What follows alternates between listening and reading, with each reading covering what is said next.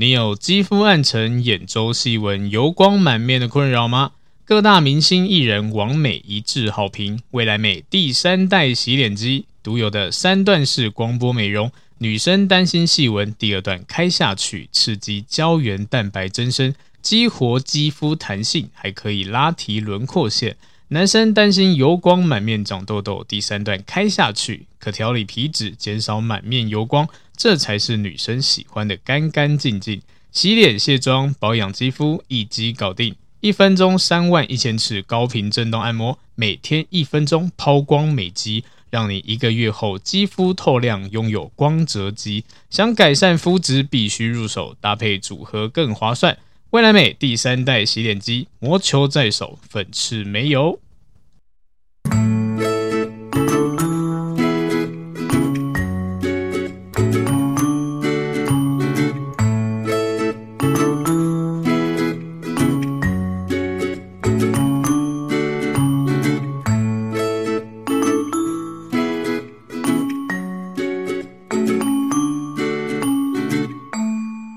欢迎收听，感情不好说啦，我是阿伦，大家早安、午安、晚安呐、嗨，大家好，今天呢要跟大家分享的主题呢是感情变淡了，该如何重新回到激情，或是该如何处理？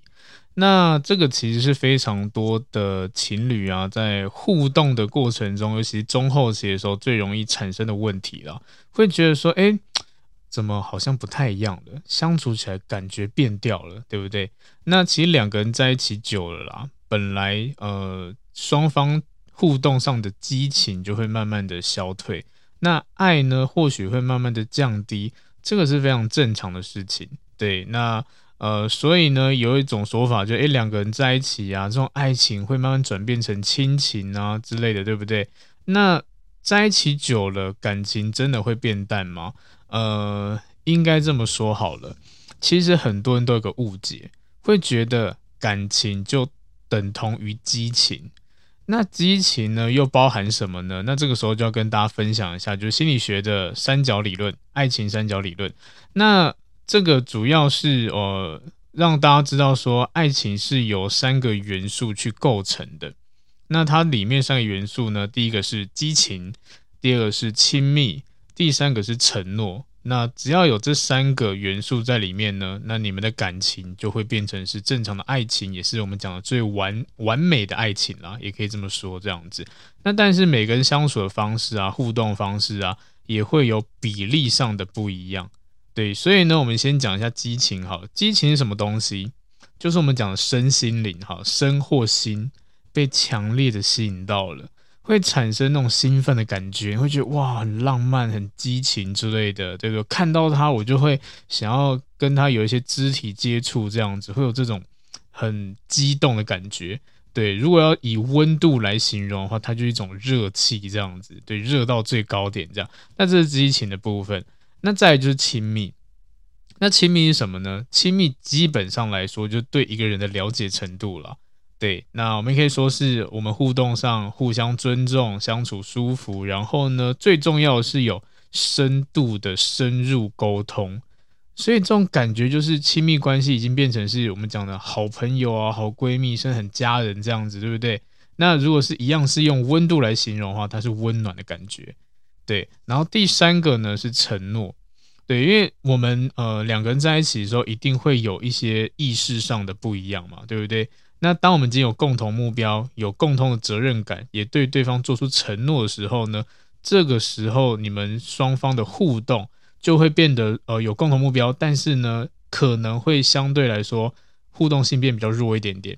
对，你就想我今天跟我另外一半，可能我们未来的目标就是要呃一起组建个家庭，那现在我们没有钱，所以我们就有共识。我们一起赚钱，一起努力这样子，所以两个人在生活中就变得很努力去打拼赚钱这样子，交集可能会少，约会可能会少，但是呢，就是为了这个最后的目的，那这就是我们所谓的承诺跟共识。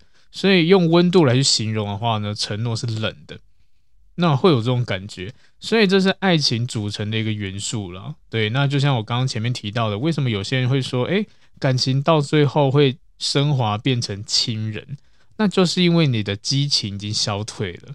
你的亲密度提升了，你对他越来越了解了，彼此尊重，相处很自在、很舒服，然后沟通的呢又很深入、很密切，所以这种关系就是已经变成说，好像你不用多跟我讲什么就可以了解了。所以啊，在恋爱初期了，当然，呃，相处的互动都会很新鲜，因为都是未知数嘛。我不了解你，你不了解我，对不对？然后呢，双方就会产生多巴胺啊，或催产素啊，然后呢，会让自己的心灵啊，就觉得说，哇，非他不可，然后跟他在一起，我心里好满足哦。对方的一举一动都会产生一种兴奋感，这样子，甚至一切都很美好。但是这种感觉不会一直存在。因为这种这种我们讲的多巴胺跟催产素呢，它其实会慢慢的下降，你脑内呢，呃，分泌的这些物质会慢慢下降，所以当你今天都下降了，这些兴奋感也会慢慢的减少，对，所以呢，呃，心理学呢有一个概念叫做感觉适应，当我们人呢，在一个呃长期属于一种同种的刺激中，你对这种刺激的感觉会慢慢的越来越不敏感，那就很像是你把手。放进冰水里或热水里，一开始会觉得哇，好刺激哦，那种感觉很明显，对不对？但你放久了，你就习惯了，你就觉得说，哎，好像没有什么差之类的，对。那这个就是一个适应，对。那呃，很多人都会因为这个适应呢，觉得好像我感受不到爱了，其实不是，就只是单纯的你已经标准提高了，对。所以也很常听到有些人讲说，哎，我觉得他。之前跟现在不一样了，他以前啊都会怎样讲，现在呢他好像都对我很冷淡，其实也不是冷淡，有很大的机会都是我们把门槛设得越来越高，觉得说之前那些满足不了我，然后呢也会经过生活啊跟呃周遭的亲朋好友会有一些比较嘛，对不对？那别人有的我没有，我就觉得说哇那个我好想要啊。但我另外一半没有办法给我，那这个时候呢，感觉就下降，反而会产生一些负面情绪。所以为什么说情侣之间比较啊是不 OK 的？因为每个人都有每个人的相处模式。如果你把别人的方式套用在你们身上，搞不好会更糟糕。所以我们人呢、就是要经过这种磨合嘛，找到双方适合的方式去相处，而不是你说你的，我说我的，或我们全部都仿照别人的，这都不一样。因为每个人都是独立个体。你的个性呢，跟另外一半的个性都跟其他对是不一样的。对，就像有些人跟你讲说啊，你不要结婚啦，因为呢，就像我结婚呢，我就婚姻失败啊，什么什么之类。你不要交往啦，我随随便便，然后可能呃没有没有过多久，好，那就就会被提分手，也或者被劈腿之类的，然后就跟你讲，哎，你不要做这种事情啦，不要傻了，还是单身好了。这其实是一个很自私的事情。对，为什么说自私？因为你的感情失败，应应该说对方，对方感情失败是他的事情，是他的行为、他的互动、他的个性影响他，所以导致他失败。但是呢，不见得你会这样子啊，因为你可以思考一下，你跟你的朋友，你们个性一样吗？想法一样吗？可能都是不一样的，对不对？甚至你们的原生家庭啊，你们的呃生活环境都是不一样的。所以遇到的状况也会不一样。好，那如果你真的跟我讲说，诶，可是我跟我的兄弟、跟我的闺蜜，那各种想法都很雷同，诶，对，好，问题来了，他的另外一半跟你的另外一半的个性有一样吗？有完全雷同吗？要要达到这种都一样的几率，真的是不可能。所以也就是这就是一些变因。那因为这些变因，所以你可能会发展出你的行为模式。对，然后对方他一直失败，我相信一定是呃他在互动过程中或他自己个性上面会有一些需要调整的部分。对，那所以这就是我讲的自私。那大家也真的是呃周围的朋友参考参考就好了啦。好，那再再回到我们刚刚讲到的，如果今天的亲密关系呀、啊、有一方呃已经开始下降了，或者是。呃，开始想要追求更刺激的这种体验的感觉，那当然就要花更加倍的付出嘛，对不对？就像我刚刚讲的，因为我已经适应了，所以我想要寻求更好的感觉。那如果对方没有办法给我的话呢，我就会觉得很沮丧，我就觉得我得不到爱了。但是如果今天呢，对方好，他一直给你成倍的这种刺激感，就会让你觉得哇，好爱他，他怎么这么这么新鲜，怎么一直可以呃让我感受到很多的刺激感、激情感这样子。但是一样的，这种成倍的东西，他就要花更多的心力去做。就像一开始可能送个礼物就小惊喜了，到后面呢，可要办个 party 或者是之类的，要邀请亲朋好友，然后要呃计划一些什么事情，就会把这个这个小小激情变得越来越盛大，越来越难办成。到最后呢，另外一半可能就会觉得说啊，我受不了了，好累哦，好辛苦，对不对？这个就是把我们的基准点会引起我们兴兴奋的基准点。随着随着行为，随着要求慢慢的提高，所以这个就问题所在。为什么很多伴侣会抱怨？就是啊，我跟我另外一半相处，好像我觉得他没有以像以前一样这么爱我这样子，对不对？很常抱怨嘛，这就是蛮常见的。其实基本上不是你们已经没有爱了，是我们的标准都提高了。对，那如果真的要转变的话，其实也很明显啊，你会感觉到变淡。其实会有几个。呃，特征出现。首先，第一个呢，我觉得在沟通方面会很很明显，因为我们在初期互动的时候，一定会有很多那个说不完的话题嘛，发不完的讯息，对不对？或是聊不完的兴趣，好多好多。那因为那个时候你们就是互相想要了解彼此啊，对不对？所以呢，一定会有非常非常多的这种互动，会觉得聊不完，真的好棒，我就要跟他在一起。诶，但是题外话讲一下，这个也就是很多人会被骗的原因。对会觉得说聊得来，好像就可以在一起，其实不是这样子的。因为我们就把这种方式套用在每个人身上好了。这人只要愿意分享，你就觉得好像聊得来，对不对？就这样子而已。那有些人是不知道怎么分享，所以你觉得他很无聊，所以他比较不会表达，所以他被你淘汰了。但如果一个正常懂表达的人、懂分享的人，都会让人家产生这种错觉，就是哇，我觉得我跟你好合哦，你可以跟我聊好多东西哦。对啊，会有这样错觉，然后就在短时间内快速的交往在一起了，所以这也就是我很常听到的个案，都是呃，我们在我们认识大概一个礼拜或不到一个月就在一起了。我不能说这不对，但是问题就是因为你们还在热度最高的时候，还没有办法互相真的了解，就是正常情况下的彼此。那什么叫正常情况下的？就是正常生活啊，比如说像家人一样，你在跟你家人相处的时候，可能会平淡很多吧？那为什么？因为互相了解很多啊，对不对？我都知道你的个性特质了，或者是你会讲什么话，你的行为有哪些，或者你日常生活都会做哪些事情，所以就变成说，好像也不用去特别去沟通跟问，因为我都知道了，这个才叫做正常，这才回归到正常。在还没有正常之前，其实很容易被欺骗。好，那再回到刚刚讲到的，如果今天呢，你们双方已经变得比较没有在沟通了，或者是比较沉默了，然后呢，话题性变少了，什么都不讲的时候呢，可能有不一样的状况。第一种状况就是你你们其中有一方不善于沟通。那为什么说不善于沟通？沟通其实有很多种的方式，但是多数人呢都会。用情绪来沟通，就是抱怨啊，像丢垃圾一样，我只要不爽就垃圾丢在你身上，这样叫你去清这个垃圾，对，这就是我不开心的地方。但是对方可能同样的也不舒服啊，所以两边互丢垃圾，这样，那最后呢，垃圾堆到整个房间都是，谁去清理？没有人清理啊。那这个垃圾是什么？就是你的情绪或你们之间的问题，对。那没有人，没有人去处理的话，随着时间，你们可能冷战啊之类的，垃圾还是堆在那边，久而久之越堆越多，就分手了。这就是因为不懂得沟通。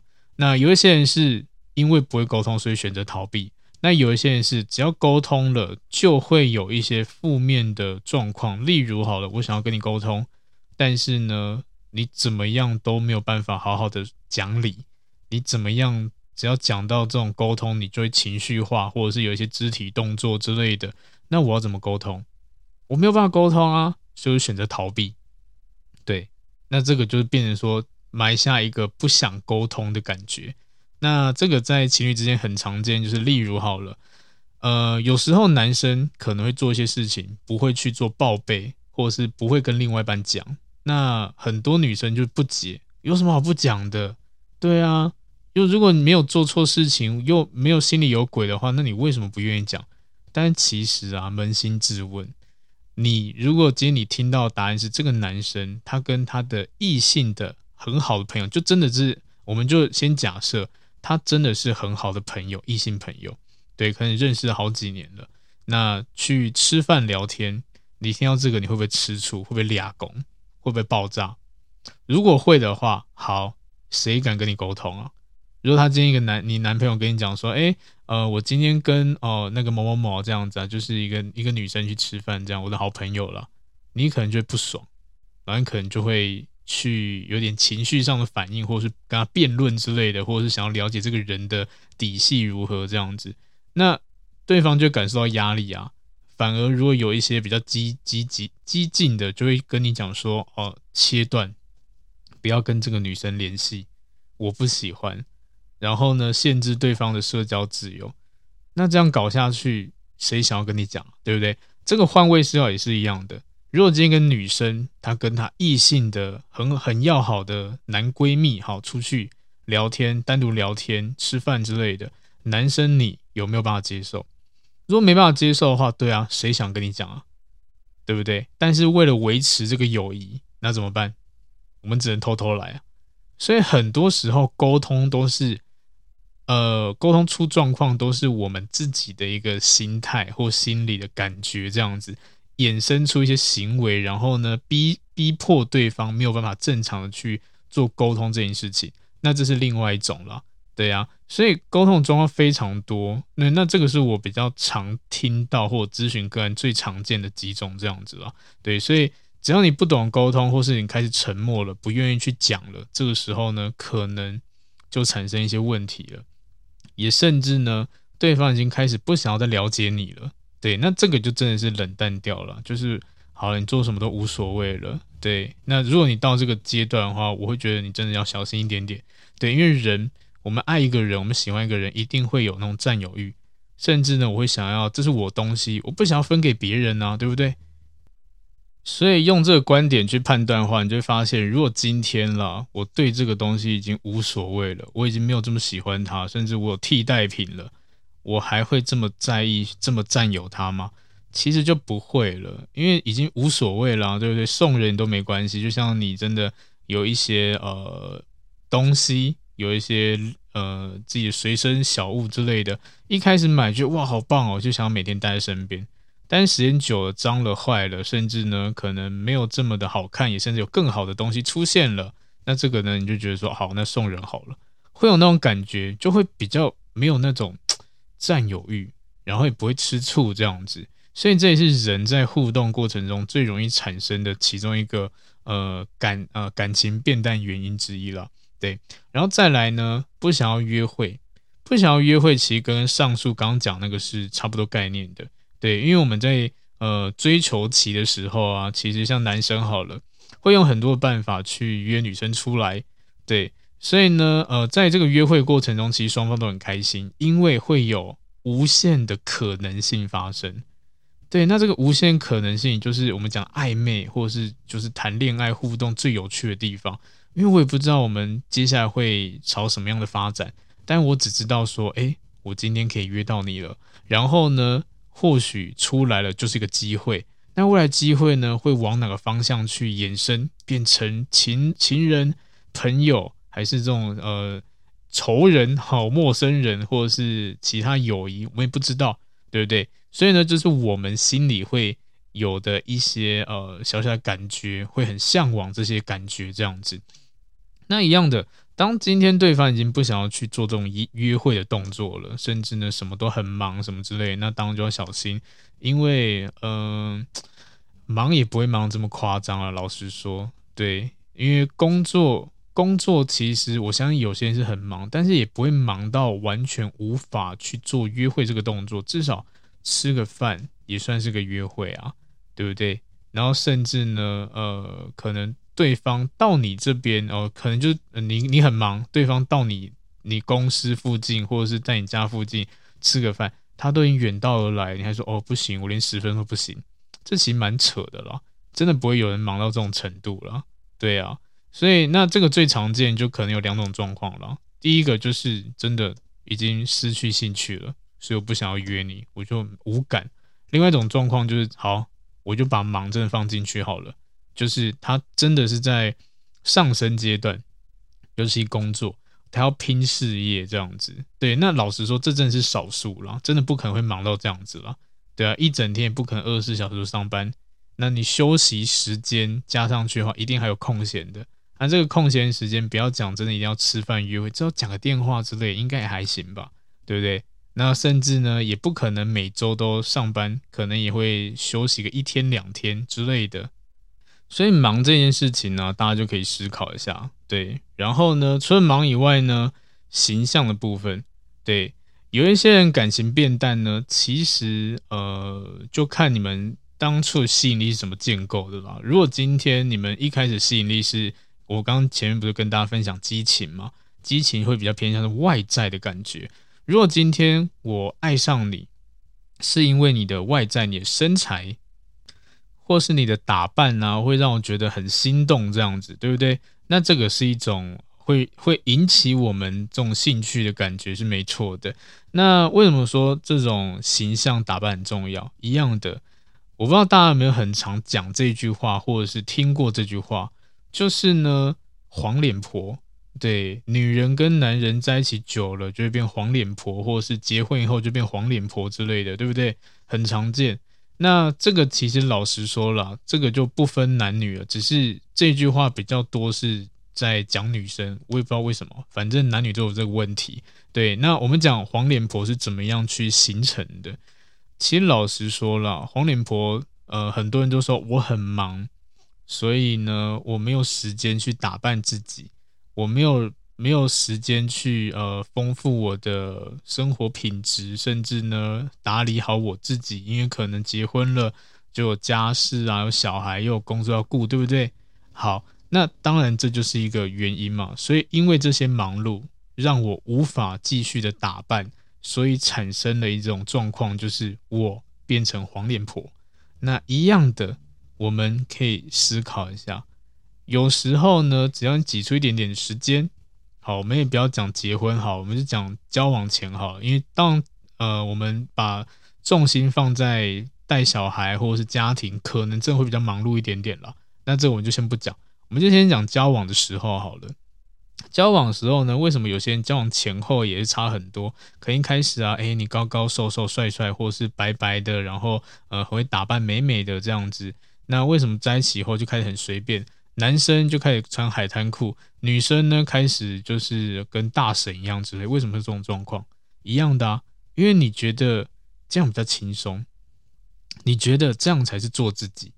如果每天打扮的话，好累哦，而且都老夫老妻的感觉了，相处这么久了，为什么还要再花时间去打扮呢？那一样的，在这种状况之下，不管是男生还是女生，好了。你检视一下自己，你是不是就很黄脸婆？那这个黄脸婆是真的是因为你忙碌造成的吗？不是，是因为你懒。所以因为你懒，你开始不在乎形象了，你不不呃不愿意再打扮了。那这个时候，当然对方因为一开始吸引力是外在的，我看到你的外在，我看到你的打扮，我看到你的穿着，看你的身材之类的，吸引到了，然后开始降低了。没有感觉了。我以前喜欢漂漂亮的你啊，帅帅的你啊之类的，对不对？怎么现在你什么都不开始摆烂了？连出门就像男生出门，现在就海滩裤、拖鞋，对不对？或者是随便 T 恤套一套就出门，或者球鞋打完球直接进行约会。那以前呢，至少会打扮、抓个头发，或者是喷个香水，这些现在不会了，对不对？那种感觉是很差。一样的，这就是因为我们因为习惯。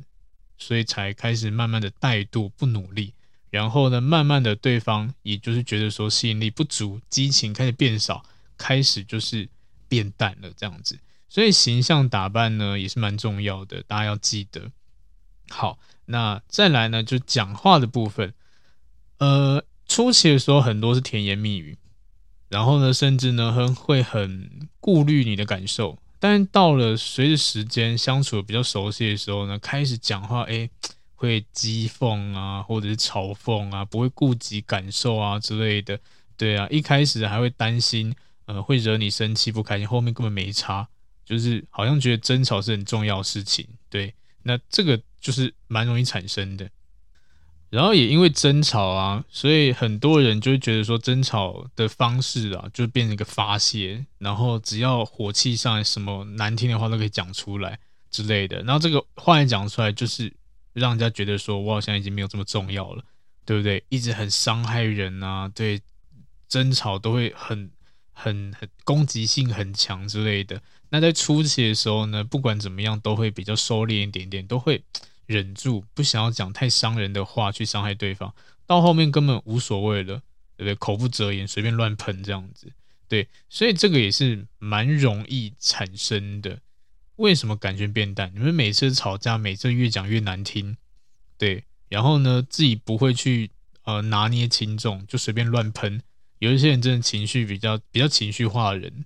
对，我在咨询的时候也很常遇到，可是我就忍不住啊，我就那种情绪来了，我就觉得一口气我就是要骂回去之类的啊，这样子，那难怪难怪你感情变淡，难怪你分手，因为这就不是谈恋爱的方式啊，对啊，这就不是互动的方式啊，这个时候就变成是一个单纯的抒呃一个不能讲抒发，对，就是发泄，应该说是发泄这样，然后发泄人。反而是你最爱的人、最亲密的人，当然这就不对了，所以绝对不能这样子。好，那最后一个就是我们讲质疑，很多人在这种感情中都会有非常多的呃，我们讲的没有安全感，然后呢，可能一些风吹草动啊，就会开始放大检视，然后反而会逼问对方、质问对方，这样你是不是有变心了？你是不是有其他？异性相处，跟他们相处很好，这样子之类的，或是甚至逼问他，你这种态度，你是不想要在一起的，用这种情绪勒索这样子。然后因为自己的焦虑跟紧张，所以呢，我们在做一些事情，还说一下说一些话的时候，千万要想清楚，对，因为这可能是你的误会。很多人会觉得说误会，反正讲开就好了嘛，对不对？但是老实说，真的不能够这么想，对。因为当然感情是以信任为基准点，才要去互动，才可以开始去互动的了，对呀、啊。但现在其实很多人根本就没有这基准点。好，那这就是题外话。但重点来了，就是如果你今天都已经丢出质疑这种声音了，那对方会不会心里会觉得说，啊，你现在是呃开始在误会我喽？我明明什么事都没做，你这样子讲的意思是不是？意有所指，在在好像在怀疑我做什么坏事这样子。那如果今天你是当事者，你会不会有种被冤枉的感觉？那如果这冤枉呢，又真的是很持久，就每一次都一直把这拿出来吵，拿出来讲，真的哪一天会爆炸？其实会的，对。所以这种质疑是最可怕的，然后自己去脑补这样子，因为人很容易脑补。但是在心理学呢，其实老实说。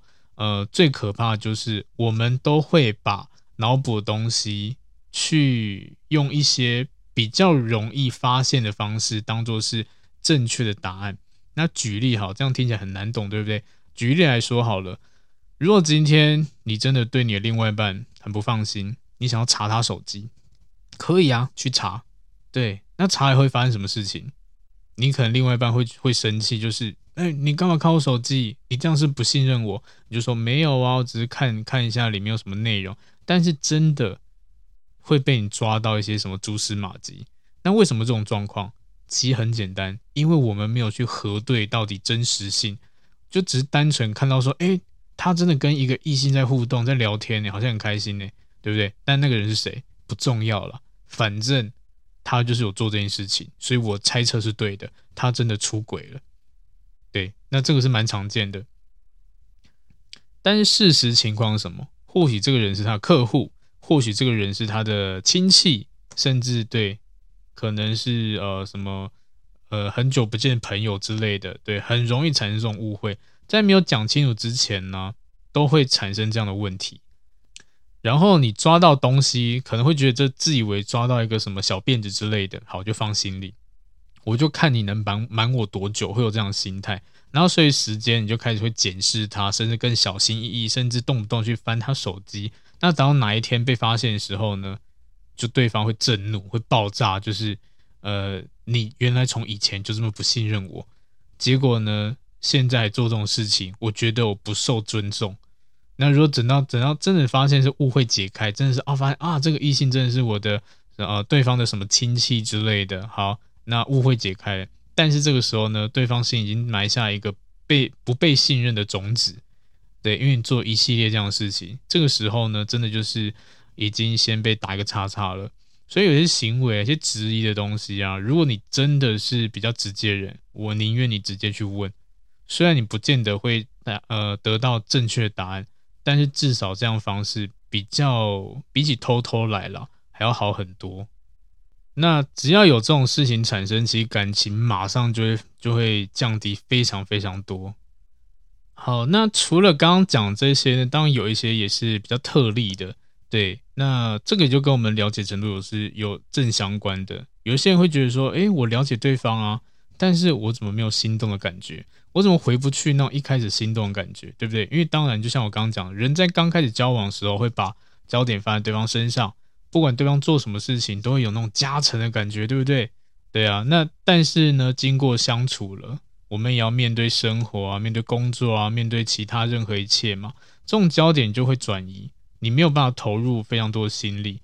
那甚至如果你今天投入在只谈感情的话，你什么事情都做得不好，对，所以呢，慢慢的会产生一些问题这样子。然后呢，因为你这种加成的感觉已经消失了，已经开始降低了，你开始看不见。呃，你真正想要的优点，对，就是你看到的对方的优点，不是你真正想要的，就是没有你真正喜欢的特质，所以也是有这种状况产生的。一开始只是因为新鲜，所以会想要靠近你，然后随着时间越来越了解，你发现哦，他的这些新鲜感，或者是他的这些优势、优点、特点，好了，好像很普通诶，好像不是我真正想要的。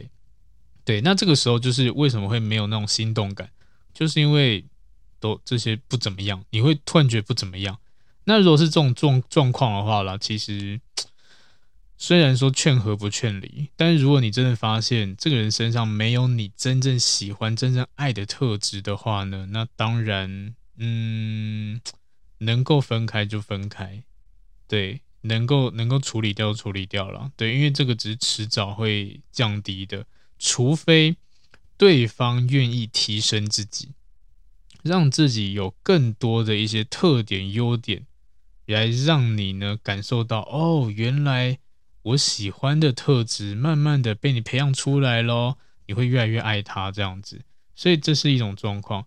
所以这个也就是我们今天这种感呃感情变淡怎么处理的一个解决方式。那怎么解决呢？就是自我成长。因为前面提到这些东西，其实就是呃，我们就讲嘛，你可能就是吃，就像 buffet 一样，对，那你就是这几道菜，然后呢，如果你每天都吃这几道菜的话，你可能一开始吃吃这几道会觉得说，哎，好像还不错哎，那时间久了会腻嘛，然后呢，感受不到其他的新鲜感啊，甚至呢，没有成长的感觉，增长动力啊，对不对？所以依依照这样状况持续下去，你就会慢慢发现说，好像无感了，好像变习惯了。对，那一样的，对方也是这样想。如果今天你跟这人相处啊，你发现感觉变淡了，你检视一下你们之间到底成长了多少，你们之间到底改变了多少。如果你发现没有，那难怪正常啊，对不对？因为感情这种东西就像是呃，我们就讲加热好了，一开始热度很高。对，可能可能两三百度之类，好，随便举例，很高很高，对，所以你们就很激情。那随着时间开始下降，下降后下降到可能呃恒温了，可能可能一百度好了，一百二十度。那这个时候呢，你们如果没有去添加一些柴火，可能又继续往下掉，甚至到了可能零度、负几度之类都是有可能的。那也因为我们不知道该怎么去提升自己，所以呢，就变得好像就摆烂的，好吧，就这样降低吧，对不对？双方都会的东西或是优点就只有这些，所以就只能这样子。我都被人家看透透啦，你都很了解我啦，我就是这种人啊，我就这种个性啊，对不对？那最后一定就是这样默默的就结束了，因为没有任何特点了。对，所以呢，呃，自我成长它很重要，就是让人家看到不一样的你。我们讲要升温。那有些人会觉得说，哦，那如果今天我在生活中带一些惊喜啊，创造惊喜啊，对不对？那可不可以？当然也可以啊，它也可以让你的感情升温，但是它是比较短暂性的，很容易消失，然后非常耗神、耗心力。这样你不可能把所有时间就花费在每天制造惊喜或每周制造惊喜之类的，所以时间会开始慢慢越来越懒，会真的有这种状况。如果你真的不懒的话，你也会想到没有梗，对，所以这个很难。我比较不建议用朝这个方向了。我比较建议的是选择自我成长，对，因为在这种心理学啊、心理学里面呢，其实呃有发现一件事情，就是人的一生都是处于成长和学习的过程。其实你老年人也是一样的。那随着我们之间亲密度的关系会越来越深入嘛，对不对？我们暴露给对方的东西越来越多。能让对方感觉到新鲜的也越来越少，因为双方已经互相了若指掌了嘛，对不对？所以自然而然就不会再对不会再对对方感感兴趣，应该这么说。所以如果今天我们不断学习、不断成长，你就会有不一样的变化了。然后这个不一样的变化呢，可以给对方新的体验。而且如果你主动展示给对方看的话呢，引导对方看到你自己改变。它就是个很有效增加双方吸引力的方式。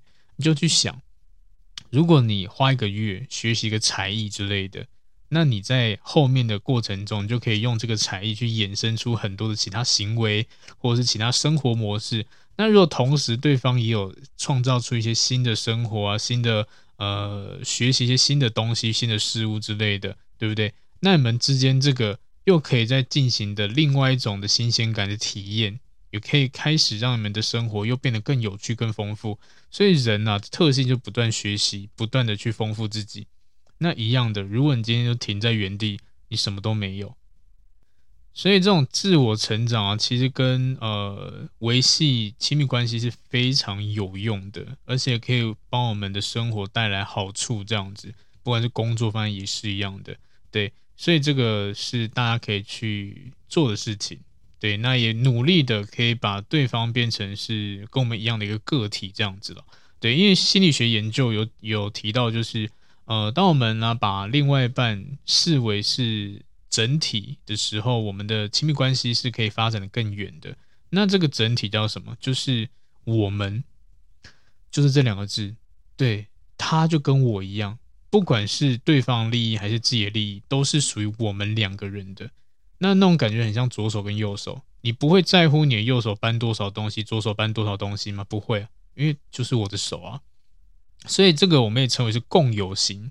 共有型的伴侣呢，在关系中是非常愿意付出的，是为对方付出的。因为在这些的认知里面是哦，因为是我们呢、所以我付出的等于是我得到的，对，甚至呢，对方也会呃给你这样的一个回馈。所以双方都是很愿意为对方付出的，很愿意收到回馈，就是这种互动性很强。那另外一种呢，是相反的，叫交换型的伴侣。那他们会把伴侣当作是两个独立的个体，对，所以呢，就是利益利益导向的啦。我可能帮你买一次单，我就减少自己利益了，对不对？所以呢，我就凹你来增加我的利益。所以呢，只要每一次付出。对方都需要同等的回报，要不然你就会一直计较得失心啊，这样子，然后越来越负面啊，会觉得说啊，我都没有获得什么这样子，所以这种交换型伴侣就会变得很辛苦，到后面就容易呃，因为这种状况感情变淡而分开这样子，对，所以我也希望大家都会朝向共有型的方式去发展啦。对啊，因为当我们从我们的角度去处理情绪问题的时候呢，你就不会很单纯的因为自己的心理状态去做一点抱怨啊跟责备啊，而是会更加积极去考虑对方跟你们两个之间的整体感觉或是互动之类的一些细节。好，然后最后一个要跟大家分享就是亲密的肢体接触。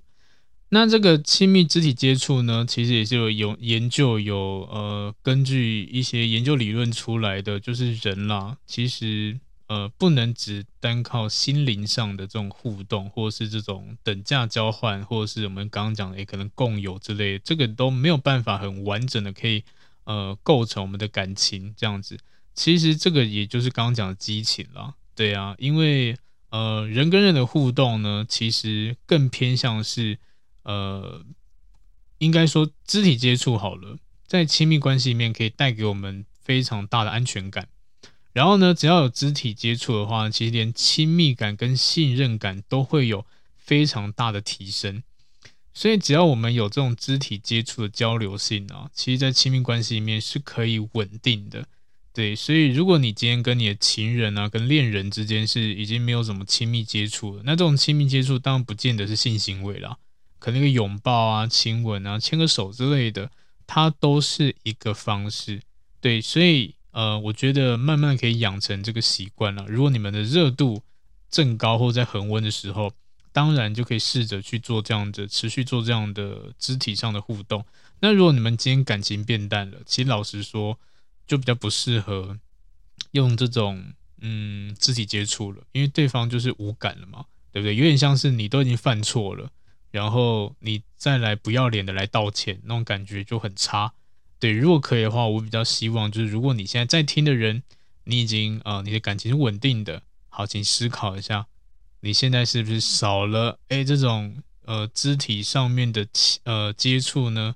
那如果没有的话，至少稳定一点点，不然你的感情会有可能会因为这样而下降，那这时候感情就变淡了。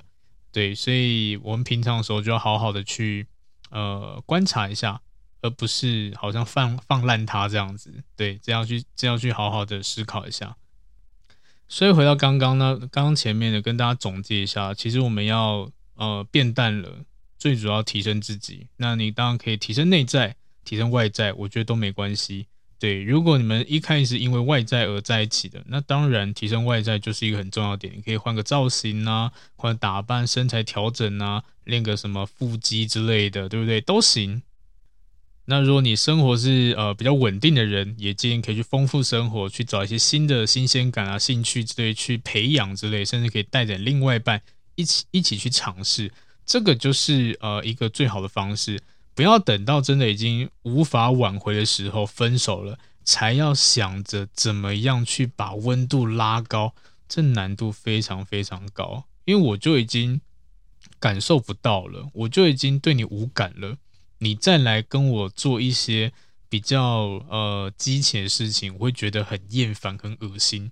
对，所以呃，如果你真的走到这个地步的话啦，那我会比较偏向是好好的让彼此多一点空间，甚至分手也没关系，好好去思考一下，或者好好提升自己。对，等到准备好了，再重新的二次吸引对方，而不要好像死皮赖脸，那只会。消耗你们的感情了，那只会让你们的后续相处更痛苦、更不舒服。这样子，对，所以呢，今天呢就跟大家分享到这边。那希望大家会慢慢的懂得怎么样去重新燃起激情了。对，好，那今天就这样子，谢谢大家，下次见喽，拜拜。嗨，不知道大家喜欢今天的主题吗？如果呢，你觉得内容不错，也欢迎分享给需要的朋友哦。那也可以留言给我一些回馈，但记得要五星好评哟。那如果真的帮助你很多呢，你可以考虑小小的赞助一下或者订阅我。也欢迎追踪我的 IG，IG 不定时会抛一些图文，内容不走心灵鸡汤路线，你可以当做感情的工具书来看。那如果呢是感情方面的问题很难解决，欢迎 IG 私讯我预约付费咨询，合作邀约呢或讲座也可以私讯甚至 email 给我。那感谢你的收听，也祝福大家感情顺利喽。